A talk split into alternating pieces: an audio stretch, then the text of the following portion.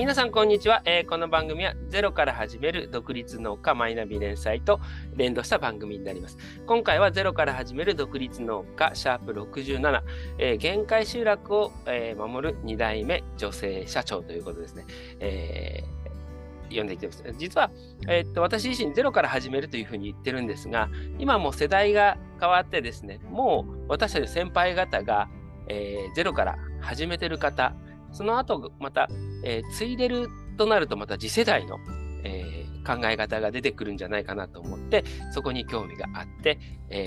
ーぜひ、えーお呼びしたいなと思って連絡させた。えっ、と、じゃあ、どういうのの、えーっと、めぐみさんよろしくお願いします。はい、よろしくお願いします。はい。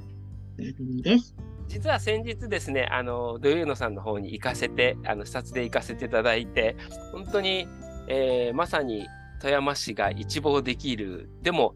本当に細い道で、あの、これは大型バスで、あの、来ちゃダメですよって言われて、いや、そんなことあるかなと思ったら実際そうでしたというですね。そうです、ありえがとうございましところですはい。じゃあ今日はですね、改めてリードという形でこんなこと聞きたいなということが、えー伝えますと、富山県の里山フィールドに、えー、有畜、えー複合、えー循環型農業を行っている、えー、土井野さん。えーめぐみさん、東京から移住し、ゼロから開拓してきた、えーお父様、えー橋本秀信さんの後を継ぎ2代目として、えー平飼い養鶏や無農薬米の栽培、えー加工の、えー販売など精力的に行っている。ただ、最初から継ごうと思ったわけではなく、えー一度東京、また海外へ、その経緯、えー覚悟というかですね、改めての時代、えー本当にこの20年って大きく変化していく中で帰ってきたっていうのを、ちょっとまた、えー今の若い世代の人にも伝えていきたいなということで、えーお願いしました。よろしくお願いします。よろしくお願いします。はい。じゃあ、あの、さらに簡単なプロフィールでと、1986年生まれということで、今、えーお住まいになる土曜のさんで、もう生まれた時にはもう、その土曜のさん。あ、この山生まれですね。はい。で、えーっと、2010年大学卒業後、お富山に U ターンということで、で、ね。えー2015年、えー今、社長を継いで、えーはいやってらっしゃる。これでもうじゃあ10年近くというか8年ですかね、丸8年という形ですか代ね。表そうですね、ついで。いやー、すっごいですね。農業自体はもう13年。まあ、まだ13年。いろんな捉え方ありますけど。いろんな捉え方がありますけど、でもやっぱりそれをやられてるっていうのはすごいなと思って。じゃあ、早速ですけども、えーっと、まあ、開拓農家の娘としてっていうのもちょっとなんだと思うんですけど、あの、今の現代、あ、その前に土湯野さんってすごく土に遊ぶのと書いて、すごくいい名前だなぁと、つも思ってるんですが、これもちろんお父様が付けられたと思うんですが、どんな思いがあるんですかね？思いはですね、両親から聞いてるのは、えっと、里山を土と遊ぶ野原のような場所にしたい。農業なんか農業ってどんなイメージかそれぞれあると思うんですけど、うんと母はですね結構この都会生まれであ非農家でで移住して富山でまあ農業とか、まあ、こう里山での暮らしに出会ったんですけうど、んうん。すごいね楽しかったというかワクワクドキドキその田んぼは大きな泥んこ遊びなんだペタペタ味を塗って水溜めて、えで排出したりしてていうだからその楽しいことがそのまま現れてますよね。いやー遊ぶとか楽しいっていうとなんとなくこう脳のイメージとこう真逆というかもっと農家は真面目にとか徳農家みたいな言葉ですけどね。本当は伝えたなきゃいけないのはそうしないと大変大変って言ってると人やっぱり寄ってこないですようね。ん、何よりやっぱ本人たちがこれ本人たちは大体移住して40年になるので40年。ももちろん大変だった時期ねあの、うん天候なのか金繰りなのかいろいろあったと思うんですけど やっぱり大変だもうやめたいなんかこう愚痴みたいのって聞いたことなくあそうなんですか。すごいあのまあ挑戦あこここやっぱうまくいかなかったなじゃあ来年次どうしようかみたいな楽しそうですね。またあの行かせてもらって初めて知ったのがあのそちらの地名が土と書いてどっていうなんかそんな地名ある？みたいな感じで思ったんですがそれもまたなんかこう惹かれたんでしょうね。じゃああの実際でも生まれた時はえー、っとまず物心ついた時からもちろんそこですけど小学校とか通う中で、違うなとか思ったりとか、逆にその大変とかっていう思いはなかったんですか？なんか現代社会で鳥がいてってなんかね。そうですよね、うん、あのだいぶ特殊だと思うんですけど、うん、あのもう山から通ってて当たり前のように生まれてあの鶏がいて卵は買うものではなくて鶏そこへ取りに行ったし、うん。まあ、野菜とお米もあるものだし、えー、山に住んでるので水もねあの山水で生きてで薪ストーブで生きるからこの時期はあの薪を運ぶのが当たり前みたいな。でだんだんなんかね小小学校はちょっと確かに歩く距離が遠いのと、あの周りにえっと、ご近所さんっていうのがいないので、ご近所がいない。友達ん家が遠いなっていうのを思ってたなっていうのは今も覚えていて、でだんだん高校とか中高であの部活をしたりするとやっぱり距離があるのと中学校の先生が橋本は旧姓橋本めぐみって言うんですけど、橋本んちはめちゃめちゃ山奥でこうヤギとかニワトリとかクマとかいろいろいるんだとかっていう感じの なんかこうちょっと面白い感じになってるね。だからなんかその遠いなとかまあちょっと距離が街から遠くて友達ん家に簡単に遊びに行けないなみたいなことは思ってたけど、あ農家が嫌だなとか自分の家が農業が、なんか嫌だなって思ったことはなかった。うん。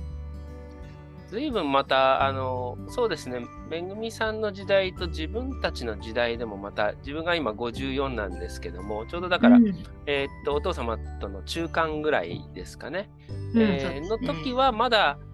高度成長とは言わないバブルの時だったので、なんかこう、脳に対してなんかもう儲からないとか、そっちのイメージがありまして、もう大体2000年とか、あの、あのくらいになると、逆にこう、土と離れすぎて珍しいというか、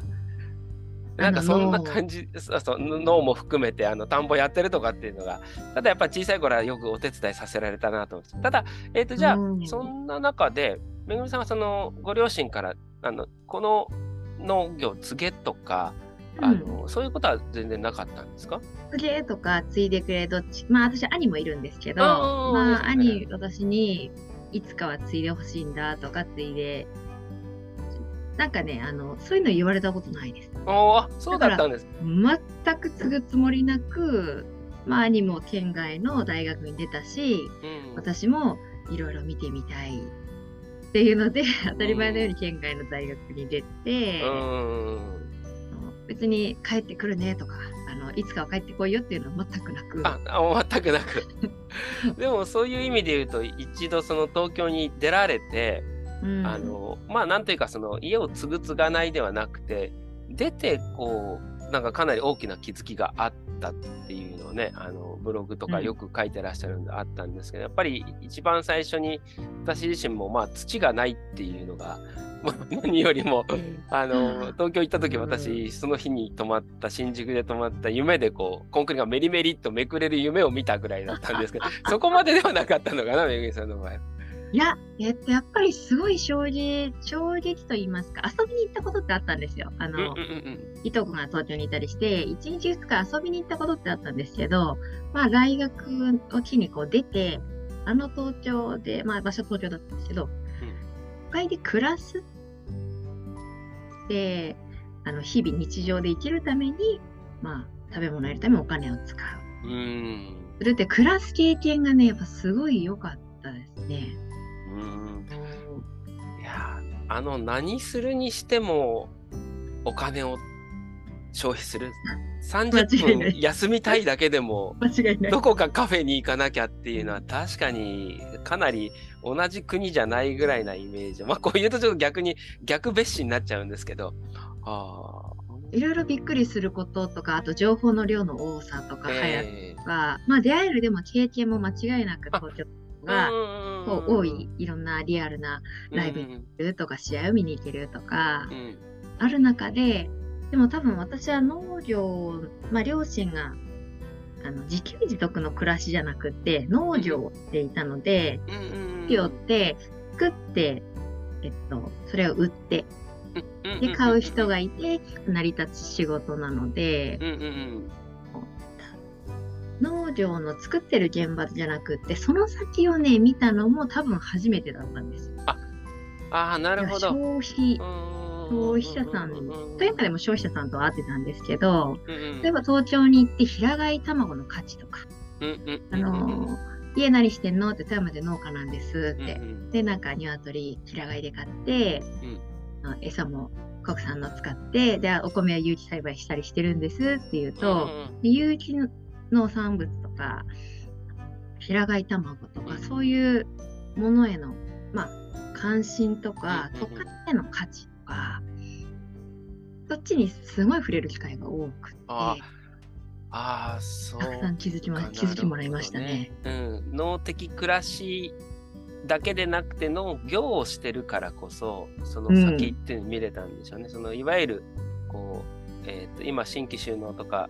少し昔だったら、北の国からじゃないですけど、なんかこう、今の社会、資本主義は間違ってるからじゃなくて、うん、その資本主義上の農業をやってるからこそ、うん、消費者の見方と、あとやっぱり2000年代に入ってから、環境っていう言葉がすごく出てから、かなり農業のイメージってそこからも変わったと思うんですよね。うんうんうん。だからあいいねっていう、なんか前は大変ねとか、儲からない、3K とか言われてた時代から、うん、そこがちょっと2000年入ってから変わったかなっていうのは実感としてもあるんですけどね。うん、そうですね。例えば富山で、うん、あの当時は卵40円で1個売ってたんですよ。うん、1, 個1個40円、今は1個70円くらいですうん、いやそれでもその当時としてはなかなかな。多分当時では高い。で、富山でだと圧倒的高いじゃない。ですか。うんうん、であのスーパーとかで見てもうちは高い卵を売ってるんだなって思うんですけど、東京で暮らしていた時に食べ物いろんな価格ってありますよね価値とか。この1個40円の卵が高いかどうかって、うんうん、誰が決めるかあそのその売る場所だったり買う人の求める価値だったりで変わるんだなうん。なるほどね。気づけたのも間違いなく都会に出た富山では富山のまあ市場ね。市場のあるから。もしずっと富山でやってたら、今70円にできてなかったかもしれない、うん、できないと思います。もうずっと。でも周りから絶対田舎だと高い高い高い高い言われて高いのかなと思うけど1回で。じゃああの話をぐるっと戻してですね。あの実際じゃあ戻ってこようと思ったのは、うん、その東京暮らしのえもう最初の時から思ったのがやっぱり長年暮らしてる中でもちろん都会は都会でいいところがあったし、うん、いろんな活動もね、あのめぐみさんのところなんてされてたことも書かれてましたし、ありましたけどもなんかこうもうこれは帰ってこようと決意したのは何かきっかけがあったんですか？帰ってこようと決意したのは、多分ね、21、20歳、ちょうど20歳ぐらいですね。うんうんうん、で、あの、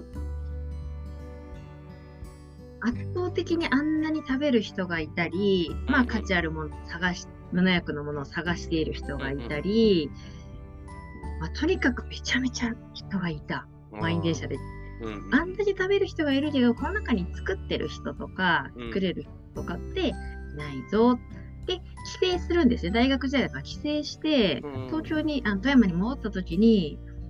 すごい広いあの山山ぐらいの農地を管理してるのは、まあ、両親の50代の両親をはじめ、おじいちゃんたちが23人っていうこのねバランスをこう大学の行き来で見てた時に、最初はつなぎたい。この、なんか農業の現場知ってもらいたいなとか、豊かさ知り、つなぎたいって思ってたんだけど、だんだんそのつなぐ前に、こっちの作ってる生産の現場がなくなってしまう可能性がある。あの危機感みたいのもあって、先に、えー、っとつなぐ前にそのつなぎたい農業里山の営みという仕事を自分ができるようになろうを決めて大学卒業してすぐにあのまず農業から始めよう。で両親も尊敬できていたしすごい里山の里山の地も好きだったので、まあ、ここから勉強して始めよう。必要ならあのまたで必要になったらまた出ようみたいに思って。ね、入られた大学が外国語大学でタイに行かれてたっていうから かなり意識がそっち側にあられるのかなと思ったんですけどね。うんあの全然大学入る選ぶ時も別に、うん、あの農業するつもりはなかったから、世界に、ま、世界を股にかける仕事してみたい。だから世界にやっぱ興味があって、あのタイを外来入って、まあ、留学生の人と会ったり、そもそもタイの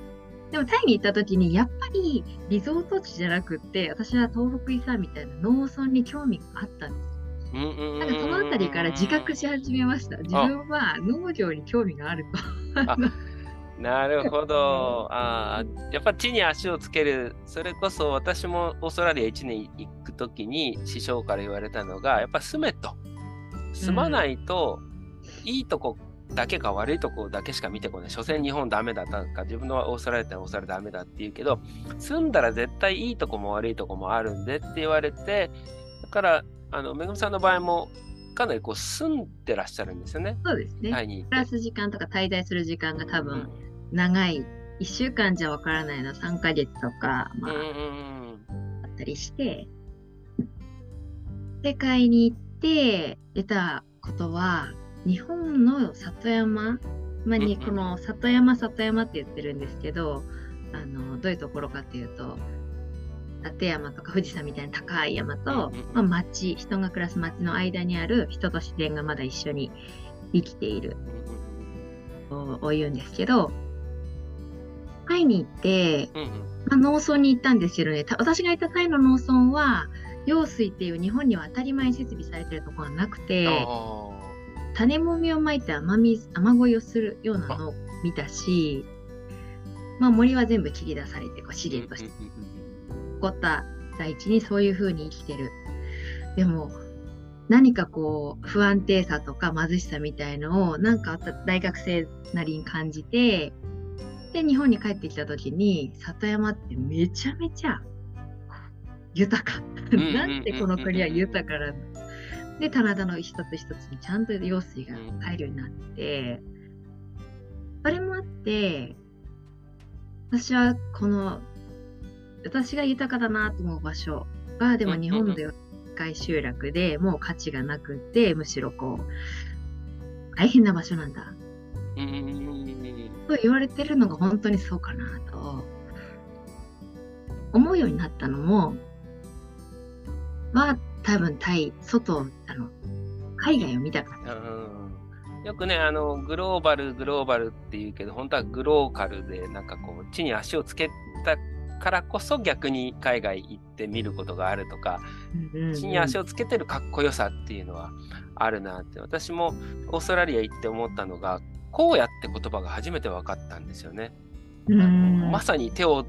出さないし、つけないし、ほっとかれた荒野で、うんうん、なんか日本ってなんだかんだで絶対手が入ってるっていう、こんだけ手が入ってる国ってないんじゃなかろうかって思った時に、この豊かさって、もちろん自然なんだけど、守られてきたんだなっていうのが、人が絶対守ってこの北、その、それ以外の土地はないっていうぐらい、もう原始のとこがないぐらい人手が守ってきたんだなっていうのは、なんか、オーストラリア行って初めて、海外行って初めて気づきましたね。うんなんかこの自分は限界最初のちょっとねテーマに限界集落を守っているという、うん、そして両親から引き継いでこの場所で農業をしてるんですけどその守っているというよりも、あ守っている意識はあります。何を守ってるかっていうとこの引き人の生きる領土といいますか人間が生きられるあの領土を、ま、守っているというよりもそうまあそうだな開拓しているというよりは、今まで開かれてきたところがだんだんちょっと閉じてるのをでもここまでは私たちはまだ生きられる人がいる。だから草刈りをして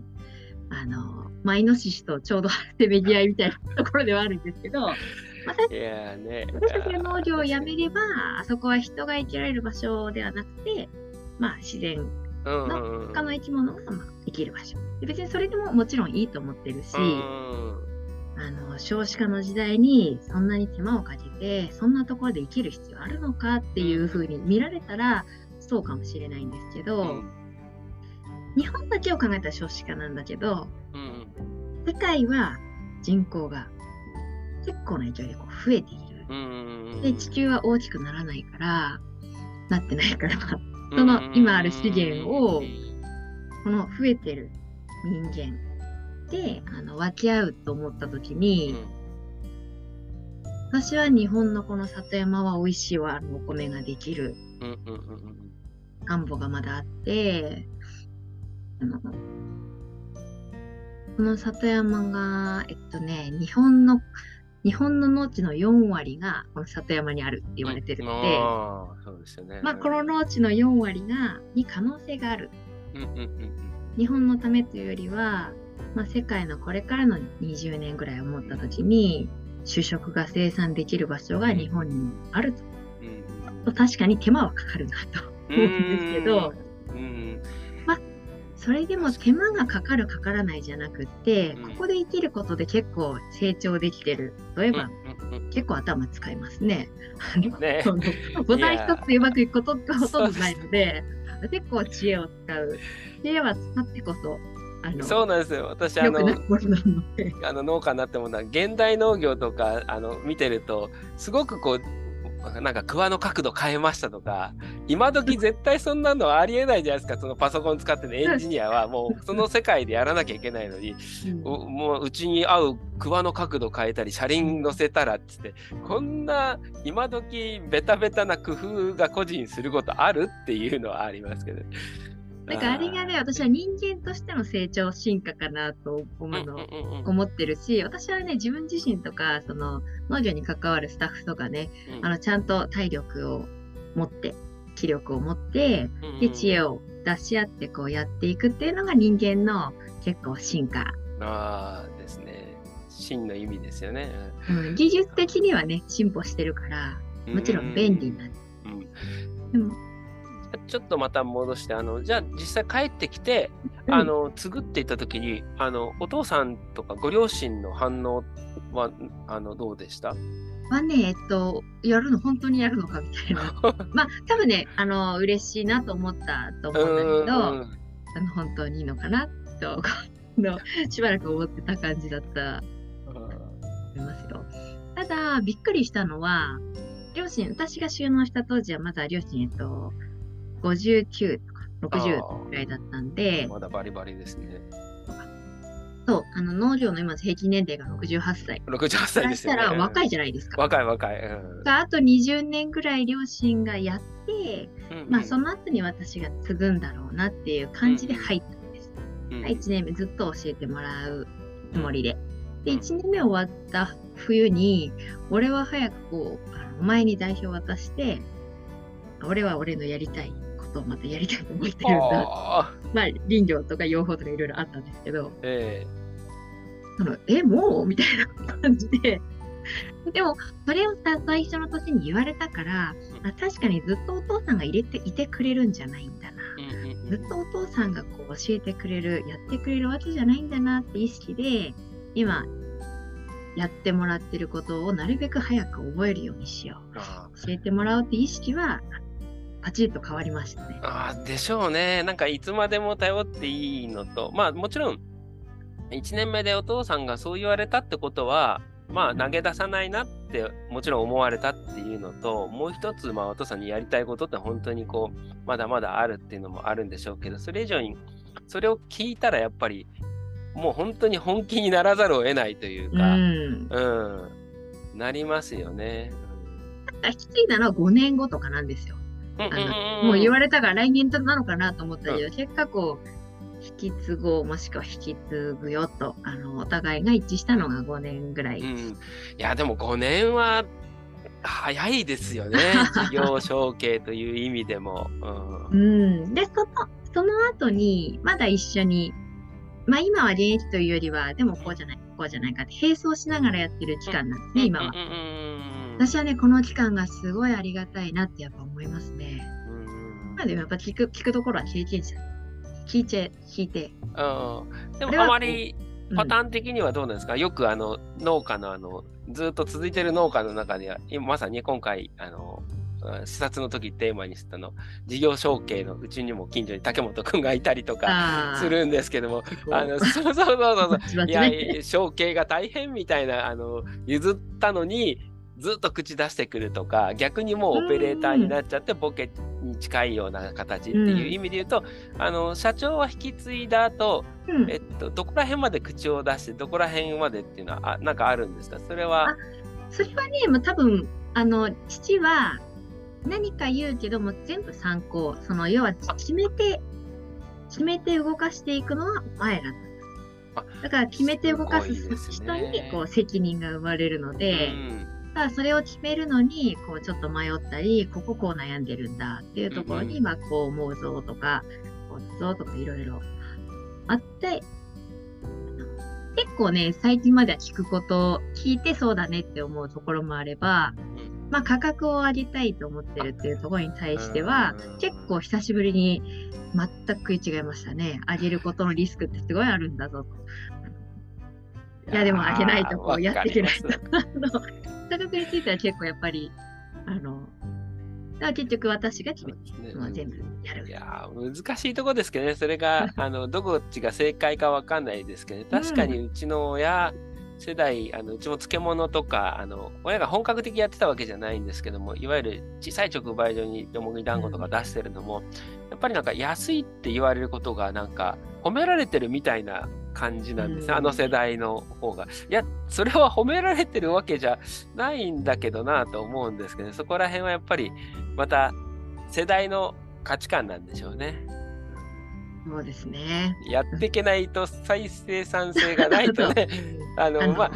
へ、下手にこう、無理やり乗っけてるわけじゃないんですけど、うん、優先順位すんごいそうだなって、お米も一回あげてそれは買ってもらっても、お米って食べ続けてもらわないと成り立たない仕事だと言われた時に、結構、ああ、そうかって億劫になったんですけど、食べてくれる人がいないと成り立たないけど、作るまあ、うちだとあの広さの農場で一緒に農業してくれる人がいないと食べ物が作れない。先としては、まず一緒に作るスタッフが農業をこれからもやっていこうと思える見通しとか、金あの給与、金額、こう、農場のね、あの、うん、あ、できそうだ、やっていきたい。というところを先に考えて、販路に関しては、見ましたね。だから、あの、東京に行っていろんな価値観に触れたみたいに、いろんな人に会って、販路ってまだ自分たちが知らないけど広げられる部分もあるぞ。でも、あんなに食べる人がいるので。でも、農業をやろうと思う人って結構一握りなんですよ。だからこの一握りの人を、に。無理なこう、何かを強いて告知しては難しいと思って。人口の1%どころが1%以下になって、えしかも中産価値なんてもう本当に少なくなってきますから、でも、あの、見てるとですね、やっぱりホームページ見てると、むちゃくちゃ、もうあの今、ラインナップここで言えないぐらい 多様 化してて、大きいくくりでお米、卵、牛乳、フルーツ、生菓子、焼き菓子で、細かく見たらもうきりなく、みりんは、まあ、委託も含めて、みりんもお酒も、すごいやってるなって、そんな中でもね、この、えっ、ー、と、この間視察行った時もそうですね、このアデア牛乳さんの話はすごく、あの、すごいなと思ったんです牛乳が、あの、経営者が、あの、今、経営を引き継いだ形というか、経営をやってる形になるんですか？それか、事業提携みたいな？そうです。えっ、ー、と、事業提携で牧場、要は牛屋さんは、牛の牧場さん別経営で、うん、えっと、うちが、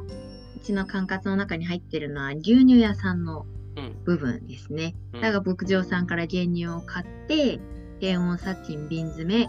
えっと、販売っていうところを一手にしているんですけど、豊野さんがいなかったら、あの、そうですね、この牛乳工房ややめようという、そうです、そうです。あの、県内で低温察知の瓶詰めの牛乳って、あの、うちしかなかったので、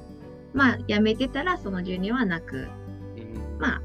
特牛乳もね、いっぱいはあるんですけど、赤字だったし、どうしようかなと。だいぶ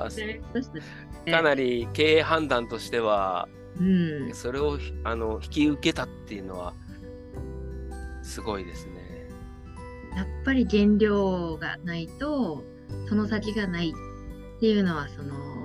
お米やってても卵をやってても思っていたので、うん、牛乳牛乳離れをしてる日本だと言われてはいたけど、うん、でもバターとか生クリームお菓子とか、なんん、牛乳にはもうちょっと可能性がある。うんうんうん、そこの原点がどこかなとふと思った。私もあの結構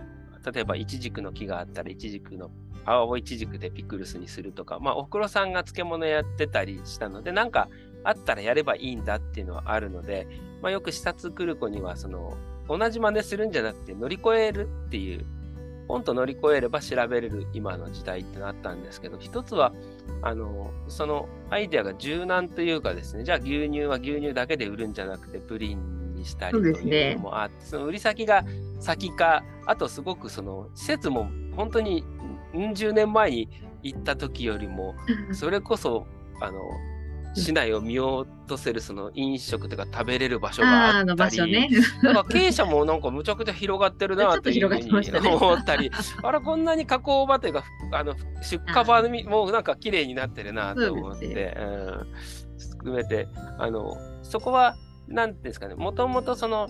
引き継いだ時からあったのかお父さんの方があの元からどっちかって言ったらもうあの全て原材料も含めて加工を売ろうとしたのか、めぐみさんが引き継いでから加工も力を入れたのかってどっちなんですかね？えっとね、加工までは、あの、シフォンケーキとかプリン、シフォンケーキぐらいがあったんですよ。そこまでがあって、6次化をしていくっていうところまでから引き継いだので、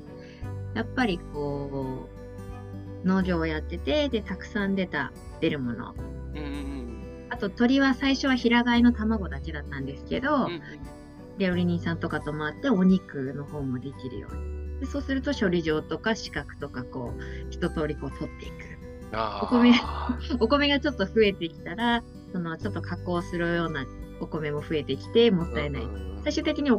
鶏にやればいいんですけど、その部分からまあ今は米粉みりんお酒などにしてるんですけど、そうするとまあじゃあ重版免許もいるなって言ってまたちょっとそこがすぐ取るのがすごいですよね。そうそうそれはね、ずっと委託でもいいかと思ったけど、やっぱりその、せっかくこの里山でこれだけのものってね、伝えるとこまでしたいっていう思いが私は強かったので、売れるようにしたいなと思って。いや、やっぱり無限の可能性は確かに出るなっていうのは私みたいな小さいところでもあるんですけど、もう一つやっぱりポイントとしては、後を継いでっていう意味で言うと、あの、やっぱりその信用性がすごくゼロからもとまた違うのが、お父様がやられてて、ね、もしむちゃくちゃやってたら逆のマイナス信頼があったかもしれないですけど あの多分そこまで続けてらしたってことは、うん、周りからもあのなんかなんか変わったことやってるなから、あ、うん、やってるな頑張ってるなになってじゃあで、ゆうのさんが言うんだったらいいわっていう、私最近拡大じゃなくて拡層っていう勝手に作ってるんですけど、あの、広げていけば広げていくほど結局大手とぶつかって安売りになるけど、もうファンがいてくれるんだったら、じゃあ、ゲンさんが出した漬物だったら、味噌だったら、ぬか床セットだったら、あじゃあ、セットにして出すっていうのは、なんかこう、もう、土井野さんが出したら、極端に言うと何何でも買うぞまずはっていう人がもうついているのかなっていう。そこが何よりの財産なのかなと思ってちょっとこの間ここまで多元化するけどお客さんに対する信頼性があるのかなとちょっと感じたんですよね。うん、あのこれは多分もしかしたら後のぬくもり体験会体験委員会にもつながる気がするんですけど、えー、あの結構農場をにの見学会とかと見に来てる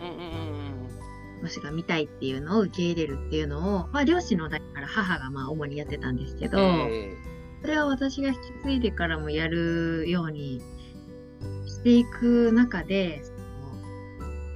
まあ、物だけを、名前と物を売るってやっぱ結構 難しいですよね。でも、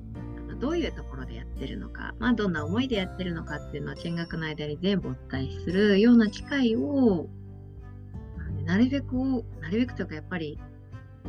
取れるときは取りたいなっていうのが、あの、この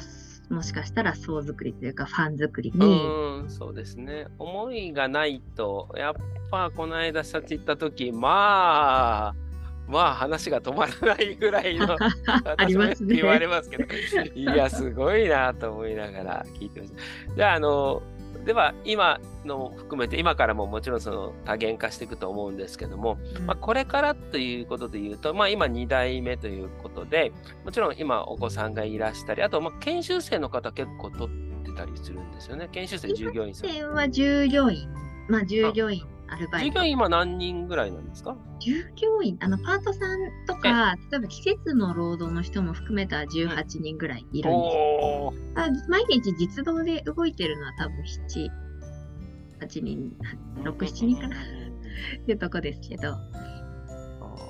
結構じゃあそこから、まあ、あの先代の時からも含めてあの研修に来て、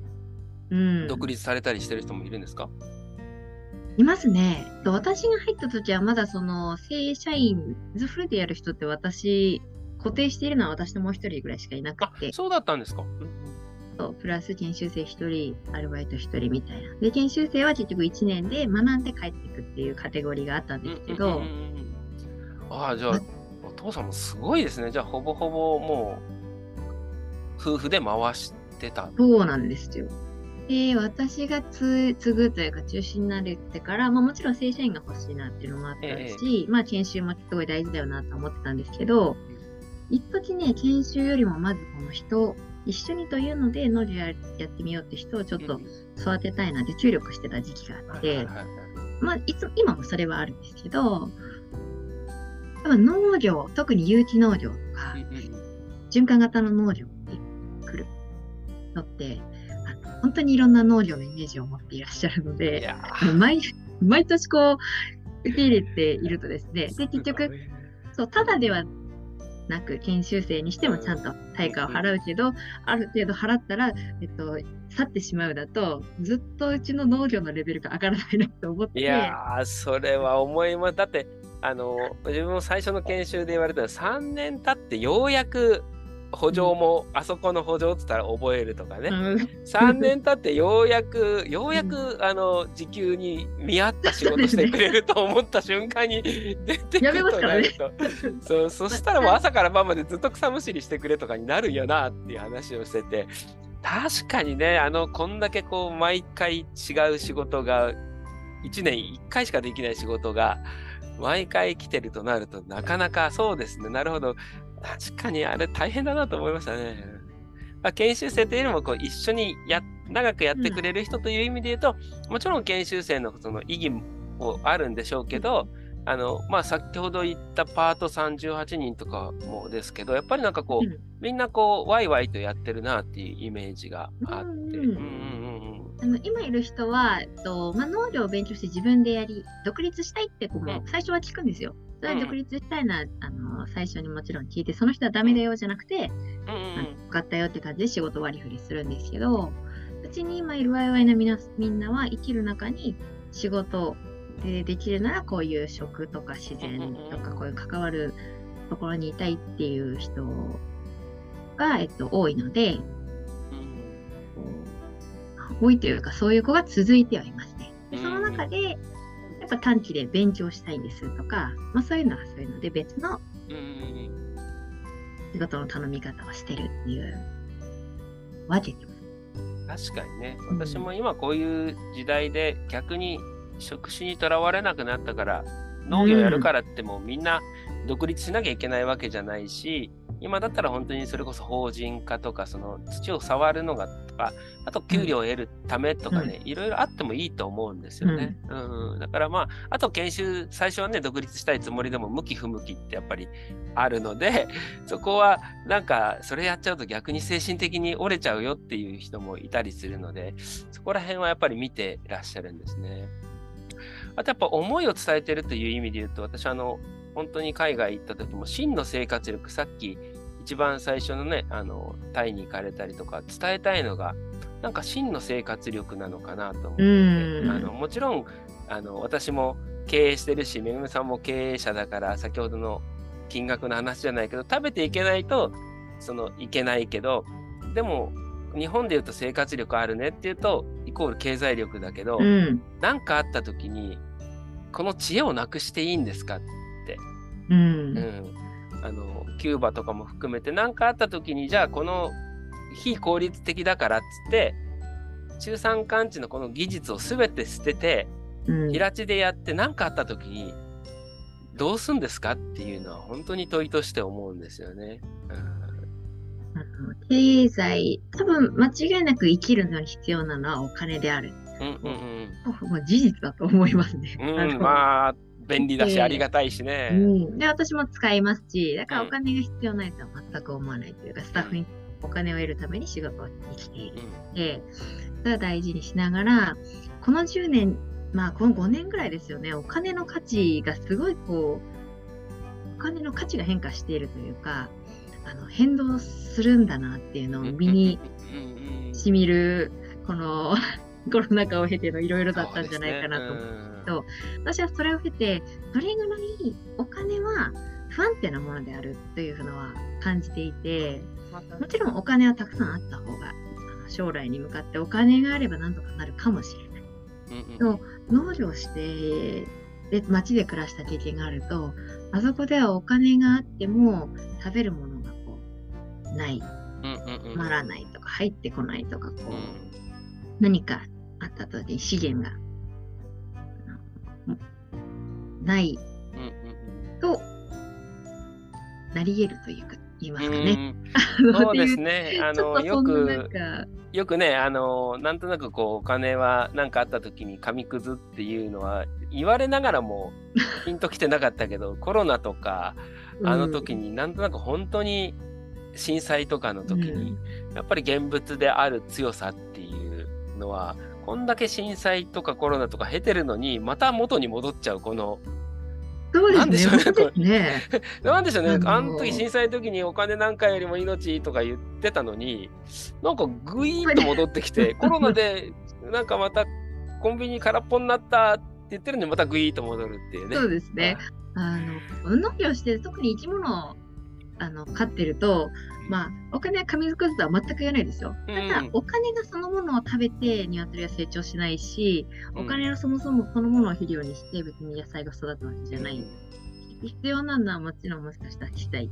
資源と、それをやる人のまあ技術、人間のさっきた知恵とか、作る技術みたいのが、あよそれが大変だから、まあ、ポチッとの方が楽だし、それをお金で買えられるからその時代なんだけど、私は圧倒的にこの子供たちには、便利な社会にプラス、やっぱりこう、生きる力をが育つ、育てられる社会とか環境とか経験、体験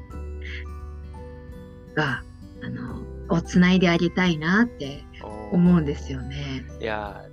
これもね、それこそ次のあの話題になりますけども、じゃあ一回ここでですね、まあ、あの今、これからのというのという意味では、まあ、継がれて今、8年とか、まあ、農家の平均年齢が68歳という意味で言うと、まあ、本当は今のお父さんぐらいが平均という意味で言うと、まだまだ先は長いんですけども、この先とかは、あの、もしくはそのこの後の土曜のさんとかって今何か現時点で思いとかあるんですか？私、うちの、うちというか土曜のこれから、まあ高齢化が進んでいるので、周りの農地がやっぱりこう、おじいちゃんたちから頼まれることが、毎年増え、増えてます。えで、社内というか、どこまで大きくするんですかと。あので、人とか資材、資材資源時間にお米作りって限りがあるので、そう思った時に、もう最初に戻るその里山の豊かさとか、伝えたいと思ったら、どういうのだけがどんどんでっかくなるというよりは、あの、こう中産寒地、まあ、じゃなくてもいいんですけど、有機農業とか、まあ、お米と畜産を複合した複合型の循環型の農業で、あの、生きてい農業で仕事をしていくとか、まあ、規模ちっちゃくして生きていく。で、そのフィールドが日本には中産管理をはじめ、農地と風土はね、めちゃめちゃあるので、あのやっぱ人、そのそこでやろうって思う人を育て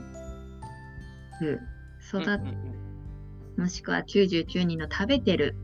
消費者さんですよね。食べてて全く農業ってあんま出会う機会ないんですって人にちょっと出会って農業っていう生き方にちょっと興味を持ってもらって、この日本の各地に広がるような、うん、やっぱルーノさんとかうちのまるの真似はあれなくても可能性感じたりとかもしかしたらこの先、うん、あのというのは富山にあるんだけど全く新潟とか別の地域で同じような形で、うん、まあのれん分けじゃないけどそんな形で同じ志持った人が、僕はあのノブシのネットワークって言ってるんですけど上下関係じゃなくて、並行でこうつながって何かあった時こうしようよっていうふうな期待を今なんか思ってるのかなと思ってちょっと感じました、そんな感じですね。本当に。あの農業まあ、私は山間地、中山間地の可能性を結構持ってるから、この里山で、まあ、循環型の農場で、各地でやっていける人が増えるような、まあ、最初の研修なのか、こう、ちょっと学ぶ、伝える、方にちょっと力入れていきたいな。っていうのがもう農家を育てたい。なぜなら、はい、農家さんがめちゃめちゃ少ないから。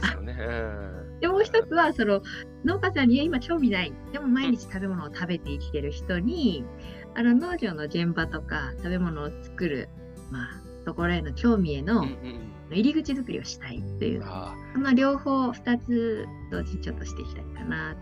ね。わかります。じゃあちょっとあの後半の体験についてはまたあの次のパートでお聞きしたいと思いますけど、はい、とりあえず一旦こちらの方であのこのパートは締めさせていただきます。ありがとうございます。はい、ありがとうございました。